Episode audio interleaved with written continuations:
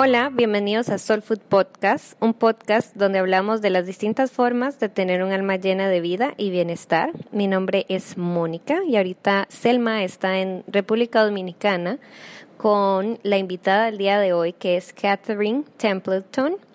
Ella va a hablar con Selma, el podcast eh, van a dive deep un poquito en los beneficios generales de la Ayurveda y también vamos a conocer eh, los beneficios de la Ayurveda para las relaciones personales, cómo te va a ayudar a conocer de los diferentes doshas para tener mejores relaciones con los demás doshas, las demás personas, en el trabajo, con los amigos, con la familia, con las parejas, eh, Catherine, eh, para hablarles un poquito de Catherine, ella ha dedicado su vida a la salud de los demás. Ella es maestra, eh, máster de eh, terapista dramática, también es maestra de yoga certificada de 500 horas, terapista de yoga y ayurveda y además es una ayurvedic practitioner, que es el nivel más alto de ayurveda en los Estados Unidos. Catherine también es la creadora de la certificación de yoga y ayurveda que vamos a tener el próximo año y ella va a ser la instructora del módulo 4 de la certificación. Si tienen alguna consulta o pregunta, nos pueden escribir o dejar sus comentarios en el podcast.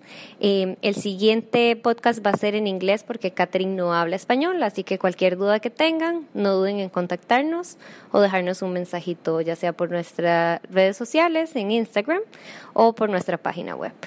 Sin más detalle, aquí les dejo a Selma y a Catherine. Hi, Kathryn. Hi there. Thank you for coming. Thank you for being here. Oh, it's my pleasure. Thanks for letting me share my thoughts on Ayurveda with your Sangha, with your community. Yes, well, since I discovered Ayurveda, I've been like, every time I fall even more and more in love with it. Everything is a big aha moment. Mm-hmm. But it's really hard to find, like, nowadays. Yeah. So to discover that everything is so um, easy to apply in life. Yes. It's really yes. one of the things I love the most. Uh, everyday Ayurveda. So, looking at the world through the lens of understanding the tridosha theory, which is Vata Pitta Kapha, and the uh, gunas, the small g's, I call Yes. them, the uh, 10 sets of opposites. And looking at the world through that lens creates an opportunity, I think, to be less polarized. Yeah. Because we tend to get in our lives polarized between, oh, this is good and this is bad. And with Ayurveda, it takes us out of that polarization and reminds us that it's really about balance. And what's good for someone to balance in summer may not be good for someone to balance in winter. So we would simply say that it's, you know, there's an imbalance in a state and we want to bring you back to balance. It's super helpful in relationships in knowing what to eat, understanding how to take care of yourself, parenting your children. um, I, so I found it really a, a much easier way to live and a more accepting way to live. Yeah, exactly. So you, like for me, since I'm very impatient Mm. and I usually like don't understand other people, like how, can, Mm-hmm. why do other people forget or why do other people, like I don't understand that. Uh-oh. And since I started studying Ayurveda, I started understanding those, those tendencies, and I understand. Oh, Yeah. so this person maybe is gonna need more follow up on my Mm-hmm. on my behalf, Mm. so they can actually deliver in the end. Whether it's a friend that I'm, I just schedule a dinner with her, it would be like, okay, remember tonight, and like an hour before, remember we're gonna meet in a while. So understanding all of that, Mm-hmm. and how, how would be some of the benefits other than the ones we're discussing right now? yeah. So, well, uh, so there's benefits. There's a couple of categories to look at, and what we do in the Ayurvedic yoga specialist training is try to deliver first and foremost the philosophy because it is a spiritual science. It is it is a ma- it is a science of medicine. It is a medical science, and it has its own system and it has its own empirical studies. Um, but it is also part of um, a, a spiritual exploration that yoga is the sister science to us. So Yeah. we practice Ayurveda to feel healthy in our daily lives so that we can sit for meditation or we can work toward self understanding. So the categories that as I live them and understand them is one working on my own circadian medicine. So mm. Circadian medicine is not new, although we say it's new in the West. What would be circadian medicine? So circadian medicine is about going back to the moon sun cycle and understanding that we do need to sleep when it's dark and we do need to be awake while it's light. Now, that doesn't mean people don't have a third shift job where you go to work at you know 11 p.m. and have to don't get off until 5 a.m. But the reality is that for for those of us that have the luxury of not working third shift, let's say, we still choose to stay up and shop on Amazon or do all kinds of things, right? Until Netflix midnight. and chill. Netflix and chill till till twelve in the morning. And what we see in public health, at least in the states, is um, that. Excuse me, I'm losing my voice. What we see in the states is that um, we're seeing obesity, cardiovascular disease, diabetes, depression, and anxiety as the the top um, health issues and all of those, we can drive all those back to some component of sleep.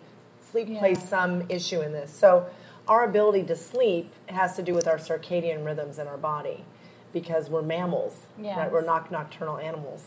Exactly. So, so this idea of just realigning ourselves to our natural rhythms is going to support the most basic aspects of what bring us health and wellness: the ability to sleep, the ability to have hunger so that we want to eat, not hunger out of devastation, but the natural idea that their body is desiring food. Um, and then we feed ourselves appropriately three times a day. So these things that your grandmother know, knows yeah. about, that you, your mom knew about, but because of the modern era, maybe didn't pay as much attention to, and now you and I are somewhat lost in this because, you know, we we work online, let's say, or we um, have children who maybe you know have their sporting events at dinner time. And all of these external drives in our society have moved us out of an awareness of our circadian rhythms. So circadian medicine mm-hmm. is simply a revisiting of that internal time clock that we have. Okay. Um, so that's a, a big support that ayurveda offers because it still operates on that internal time clock yeah right? exactly um, and then for me, another big category, because I'm also a psychotherapist, is working with relationships. Very important. Very, yes, very relationships important. are lovely until they're not, and then perhaps they're lovely again, right? uh, and one of the things that's sort of fun about, um, I think it's fun, about the doshas is understanding your partner's constitutional tendency um, versus just thinking they're being a sloth, right? Yeah, if someone's more kaphic and you're more vatic, you're the one that's sort of running circles around them, and they think perhaps that you're just, you know, uh, unbearable because you're running circles around yeah. them at times, and you feel like they're sort of, you know, like a sloth and won't move because their natural state is one of more steadiness. So, supporting couples, or even in your work life with your compatriots at work, or um, with your friend set, like you're saying, understanding that we have different tendencies, and that's what drew us to those people. Yeah, exactly. Like the, the, the opposites attract. That's right. And it's great until we we get concerned or we get irritated or we become critical of our partner or our friends or our workmates because they're not doing it like us. Because in Ayurveda, actually, like attracts like. Mm. So, Pitta dominant people, we don't mind talking over each other because we we like that. We like the drive and the energy. Not that we like talking over yeah. people, but you see, we like drive. Yeah. Where my Vatic friends that are more Vatically dominant, they like the expansion, the creativity, the sort of, um, you know, lack of a, a, a of a focus on the clock, you know, time yeah. as a as an idea, right? Yeah. Uh, and Kapha people really like order and they like um, to be um, able to offer support and they like the idea that there's a natural rhythm and they don't really appreciate people being so spontaneous sometimes because that's not their nature so when like attracts like if i get a group of my friends together and they're all pitic we can also be rather sharp to each other yes. because there's no moderation of a vata and kapha around so it's lovely to have all of the doshas in your friend set and to have all of your doshas expressed in your relationships, maybe at your home with your family. And yet, because like attracts like, we often don't have empathy and appreciation for the differences. And when we start feeling imbalanced, we often then want to blame or criticize those around us because they're not living life like us. Yeah. We forget Yes. that their people are different. So when I work with couples in couples therapy or with parents and um, children, you know, explaining the dosha tendencies offers an, uh, a way to experience the other person not as being hurtful to me. I don't personalize it as much. I realize that's just their nature. And I'm not letting them off the hook by like, oh, you know, because, you know, Monica didn't get up and, you know, go wash the car today, which is her chore. You know, she's, I don't say she can't, doesn't have to do that chore. Maybe it's if that's my child. But I say, you know, I might need to nudge her out of bed a few extra times because her tendency, if she's Kaphic dominant, is to stay in that steady state. And I have to work with that. Otherwise, I'm not going to be satisfied as a parent. Well, that happens. Actually, that, that same example happens with my boyfriend every morning. Yeah. He has his dual dosha. Yeah, it's yeah. like Vata Kapha. Most people are dual dosha.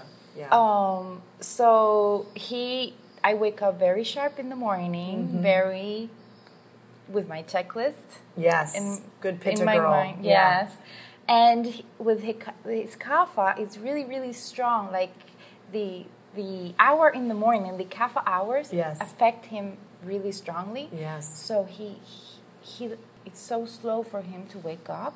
But then To you. yeah, for me. Yeah. But then his vata kicks in. Mm. So he starts rolling around, forgets the clock, and I'm like, it's 7:30 in the morning. I need to be at work by 8 Right, because he right. takes me to work. Mm-hmm. So so I started like for example, if I have to be like really early at work, I I let him know the day before. Like Yes. I need you to wake up early because I need to be early So he can plan. so he can plan it. Mm-hmm. And and and now we we get along with that, but at first it was challenging. Mm-hmm. Yeah, yeah. Because I would get really impatient.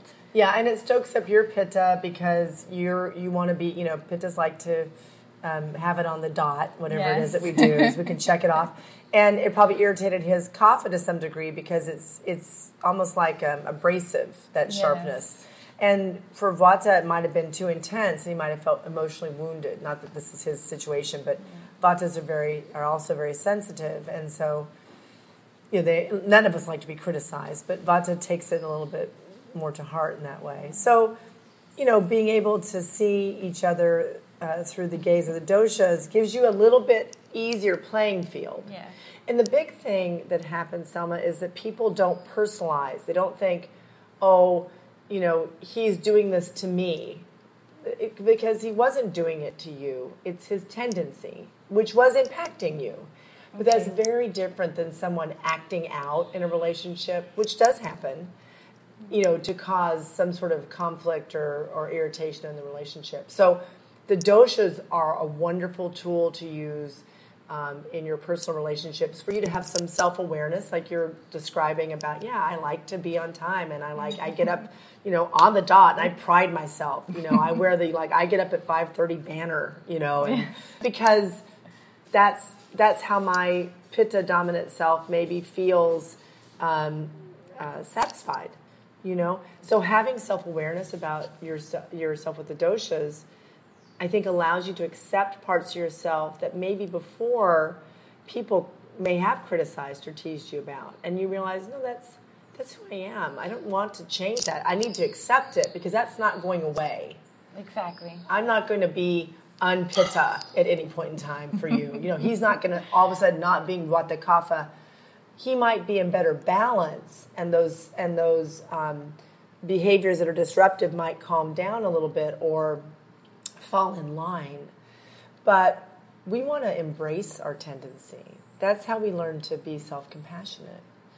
Versus, I used to always say, "Oh, you know, I'm." People say I'm too much. I used to get that as a kid. Oh, she's so much. Look how big, what a big personality. Which is like a way of saying you're a pain in the ass. Yeah. Excuse my language. You know, that was my family of origin. And you know, um, but the reality was that pittas like to spread. That's kind of our nature in that way. And um, so once I realized this after learning Ayurveda, the too much was really the fact that my, you know, Vatic or Kaphic or or competitive pitta, because we also like to compete, was um, irritated with me, and they were saying I was too much, and really what they were saying was you're very pittic. right? And so that allows me to embrace the, you know, yeah, I like to wear shiny earrings and I like to, you know, spread the programs that I teach over continents because that's what I do. That's my nature. And that's what makes me excel at my work. So I had to find work that would allow me to highlight that attribute versus try to somehow push it down or pretend like it wasn't there or make it bad. Yeah, because that would make you, for example, some someone who likes to spread mm-hmm. working in a bank would mm. feel maybe trapped, trapped mm-hmm. locked down, and maybe not good at my job, which would really be yes. depressing for me. When I work with individual clients um, as an Ayurvedic yoga therapist, I'm incorporating Ayurveda, yoga therapy, and a little bit of my counseling skills. And I often see people because I work in New Haven, Connecticut with a lot of uh, folks in psychiatric medicine because I've been there for years doing that. And I'll see clients who have issues with depression or anxiety or stress response, trauma response. And their therapy is uh, that they're doing with their primary care physician or nurse or therapist um, is operating on the uh, illness. And I'll begin to work with those strengths they already have that are usually inherently due to their prakriti, their constitutional nature, and explore with them maybe how they're not really embracing those strengths. And we do see that there is some um, uh, margin of improvement in clients when they start embracing themselves and accepting themselves with their inherent nature versus pushing that back or negating it or somehow being ashamed of their inherent nature.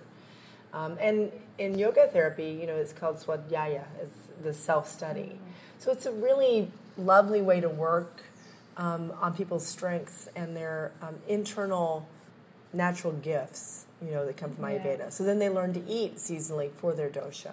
And then their digestion's better, and then they feel better, and then their sleep gets better. So it's this whole cycle that readjusts. And that helps, just life gets better. Life overall. gets better. When I can sleep and digest and evacuate, because we're all about the poop, and evacuate, then I'm easier to get along yeah. with because I feel more at ease within myself. You know, sukham and sthira, yeah. the, the steady and easy, um, or, or good, easy and steady qualities uh, that the Yoga Sutras talk about for us start to manifest in your lives. And it feels a little magical, I'm not going to lie, because it's so subtle. And it happens with repetition over time. Um, so, you know, one of the ways to sort of start that cycle or to shift that gear is to do an in-depth training like we do yeah. uh, with Ayurvedic yoga specialist, or to have a consultation with someone who's an Ayurvedic yoga specialist, and just begin to learn more about yourself through dosha, and then kind of play with that. You know, mm-hmm. sort of bring it out and sort of notice your partner and wonder, like, I wonder what their yeah. constitution is. What would it be like if I reminded him that pickup was at five? Because he's kind of vatic, knowing he's going to forget, and noticed that you know you're so great at multitasking, you're so good at being spontaneous that I'm going to remind you when to pick me up because I know that's not your skill set. Exactly. So that really shifts the ride home. Yeah. Versus why weren't you there? Exactly, and also like well, so people can understand that you don't need to be depressed or you don't need to have anxiety to mm. have a Ayurvedic consultation. No, like you can be well and you doing, can be yeah, yeah, like yeah. the only thing you want to do is like improve some aspect right. of your life. So yeah, you don't have to be all sick. no, no, but I, I'm going to tell you, Selma. I you know I travel around a lot, and the word anxiety gets sort of used like the word popcorn. You know, it's very normalized in society. So most of us, truth be told, have some generalized anxiety. I'm just, you know, most of us don't sleep great in the world. Yeah. Most of us don't digest great in the world. And those are symptoms of a very subtle, um, uh, reoccurrent, low level of anxiety. And then a lot of us get what's called melancholy. Mm. That's an old word, uh, you know, that we don't use that much in English, but it really is this um, low grade kind of I don't know if you know Winnie the Pooh stories, but you know yeah. Eeyore, you know, oh, yeah. do do, you know, we have that tendency in our lives when we feel blocked or not fully expressed. So it's not clinical anxiety or depression. Yeah. It's this sort of everyday um, melancholy or everyday subtle like agitation in our physical bodies or in our minds, that an Ayurvedic consultation will allow you to begin to use everyday practices to assuage that, to um, temper those tendencies. And it's remarkable, really, how quickly, I mean, it, it takes, you know, 30, 60 yeah. days to do, but how quickly we don't even know why. We just feel more at ease. Exactly. Right? So it's not a pill, it's not a, it's not a herbal treatment, it's not, um, you know, something you've got to go to your insurance company for. It's very simple reminders that we're a human being and that we need to move with the sun and the moon and that we need to eat three times a day. And this is one way to do that.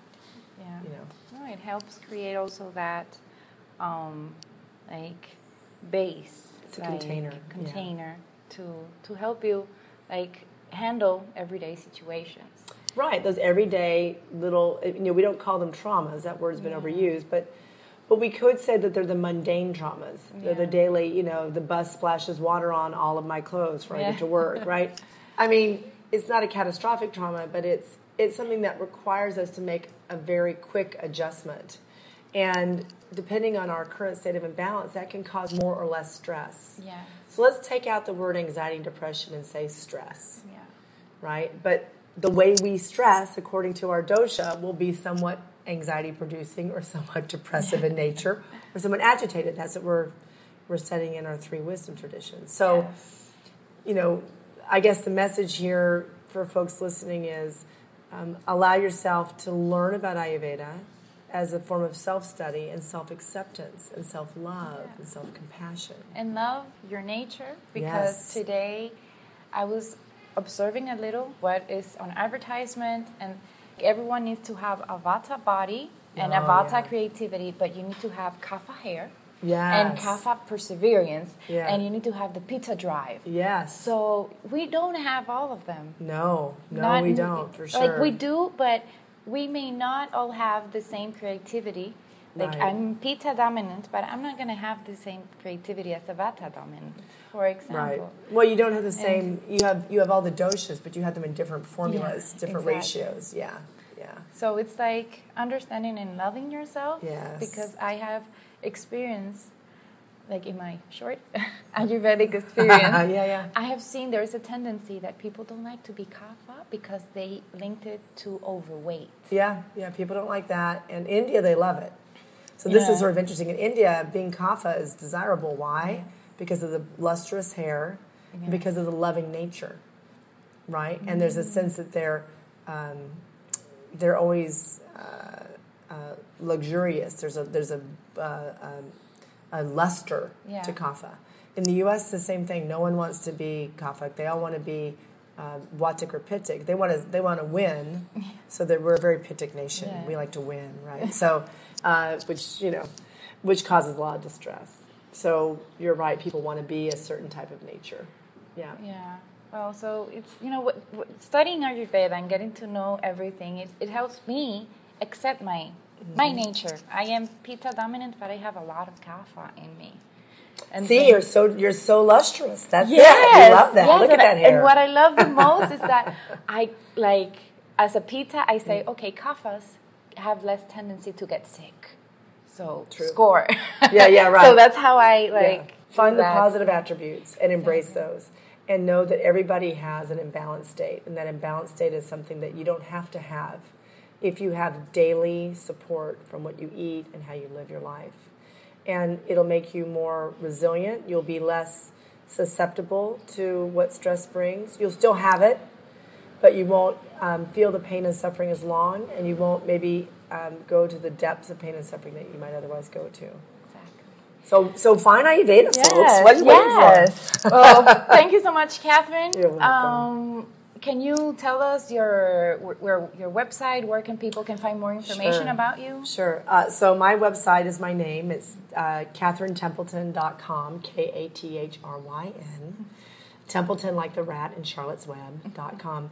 I'm also on yogainternational.com. So if you go to the search bar at Yoga International, put my name in, all of my information will pop up. And then I'm also um, on faculty at the Himalayan Institute. So if you go to uh, HimalayanInstitute.org. We're a nonprofit um, organization. And you put my name in the search bar, all of the programs that I teach for the Himalayan Institute will also propagate, as well as um, our information on the Wisdom Library, which teaches very simply a little videos on what are doshas, uh, okay. uh, what is stress response. So, um, those are three places you can find me, and I will be soon in Panama. Yay. Maria Luisa Che, one of um, our senior students and one of our Ayurvedic health counselors, is going to be teaching two of the sections. And then I'll be coming to Panama for my first time. I'm really excited. And I'll be teaching our clinical section with you. Yeah, and I have like one last, last question. Yeah. What are the three things that you do in life to have a soulful life? A soulful life. Oh, wow what don't I try to do to have a soulful life? Um, well, I think the first thing I the first thing I do is practice. Yeah.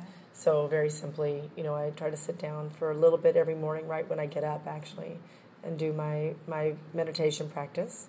Um, second thing I try to do um, every single day is when I wake up before I sit up to practice is I offer gratitude for today, and I remind myself that today is the best day of my life because today I am alive. Uh, and the third thing I do is I uh, try to cultivate um, relationships with people who are at ease with themselves. And it reminds me that I can be at ease with myself. And so having a Sangha, a community, and like minded people allows me to practice with them in a really mindful way. Everything I do. Yeah. like stuff like this, like yes. podcasts, you know, talking about soulful life versus talking about uh, Twinkies. Yeah, exactly. Not that Twinkies don't have a soul, but they yeah. don't. So, yeah. well, thank you so much You're for welcome. being with us. Um, we're going to put all your information in the description of the podcast. Thank you. And thank you everyone for listening. Muchas gracias por escuchar. Muchas gracias. Namaste. Namaste.